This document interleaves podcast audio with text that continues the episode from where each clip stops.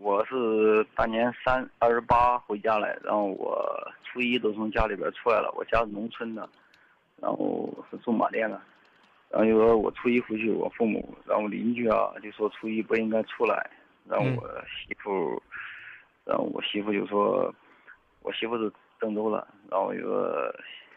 觉得应该回去，因为第一年嘛，她独生子女。应你该别回别大提家别回提去别提别提，你重新跟我说啊，你大年二十八回家过年，对带的是你是你的媳妇儿，对新婚的媳妇儿是不是？对，啊，然后你接着说，邻居说什么？邻居说，然后在农村嘛，然后媳妇因为娶过来了嘛，应该是农村的，就是我们家里边人嘛，应该在我们家过年嘛。嗯嗯然后就，然后我媳妇就在家里边，她独生子女，嗯然后她舅她妈呀、她舅啊，想让初一啊，然后初二他们这边不是也在，在郑州也是过年，然后聚在一起嘛，想见个面，嗯然后我们就初一回家了，嗯啊回到郑州了。啊然后，然后我父母在家里边，然后有邻居啊就说不应该从家里边回来。嗯嗯嗯，然后还有一个事情就是说，我在结婚之前，一个事儿一个然事后儿就一个事儿一个事儿说，嗯，这个是结婚的这个回家过年这个事情嘛，啊，先一个事儿一个事儿说，啊，哎，你邻居有病，这是我的原话。嗯家家呢有本难念的经，啊，这个户户呢可能过年的习俗和安排呢都会不同，像这样的嚼舌头，大过年的让人没有好心情。你这个邻居相当可恶，十分可恨。这个事儿呢，如果你们这事儿就这了，啊，没有再升级，嗯、因此呢，这个闹了些别扭，我认为对这和你媳妇儿没什么关系。如果说呢，你们两个有什么责任，非要划分划分，我刚刚说了，这事儿呢，八成的责任就在你那个那个不识趣的邻居，一成责任呢，可能在你的女朋友没有主动的了解你们这儿的风俗，啊，这个多征求你父母的意见。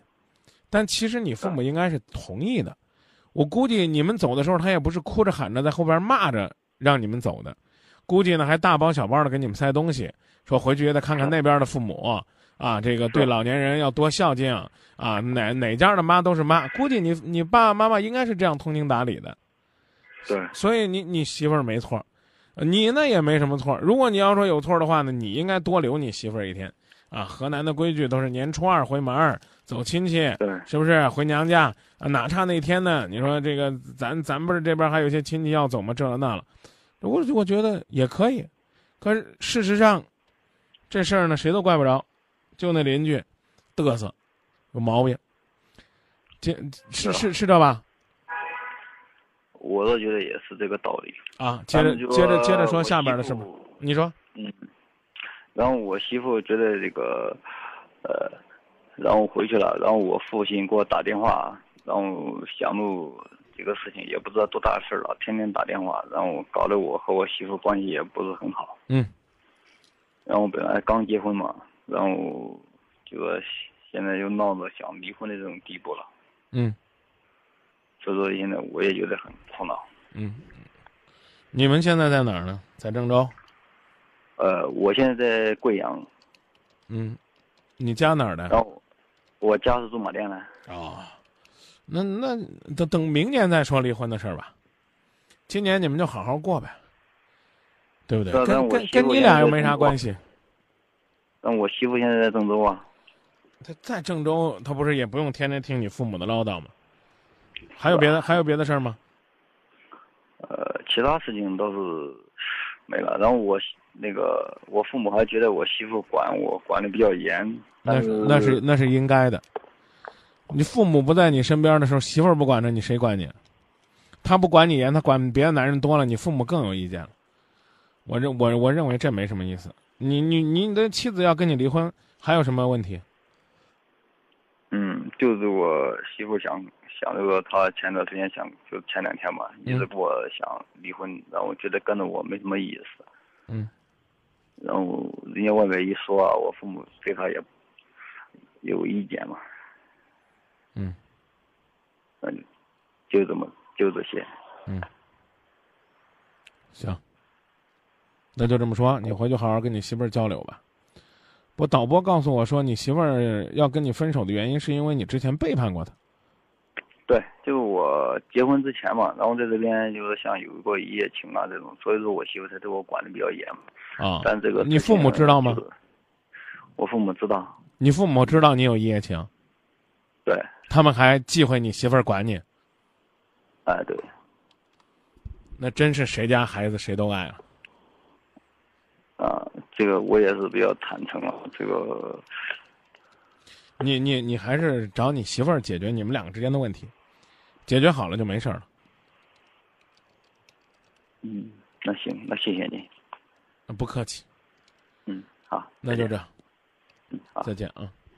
嗯，在春节前呢，我们就遇到类似的电话。这过年到底在哪儿过呢？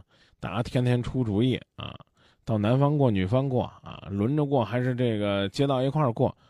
这事儿呢，折腾过来折腾过去，没想到呢，还真是在我们节目当中就出现了类似于这样的热线，因为过年的事儿闹了两个人，这个不欢而散，闹得一个家庭呢即将濒临瓦解。家呀、需要多一份宽容，这嚼舌头的人呢，请管好你那张嘴，因为你不光呢把人的好心情给搅了，还把人家的好家庭给毁了。哦这是唯一的选择，有些痛我们会懂，所以才会放手让你走。我和你数到三就一起放手，情愿你和我。你不知道我多难过，思念汇成河。和你数到三就一起放开手，别再受折磨，让爱停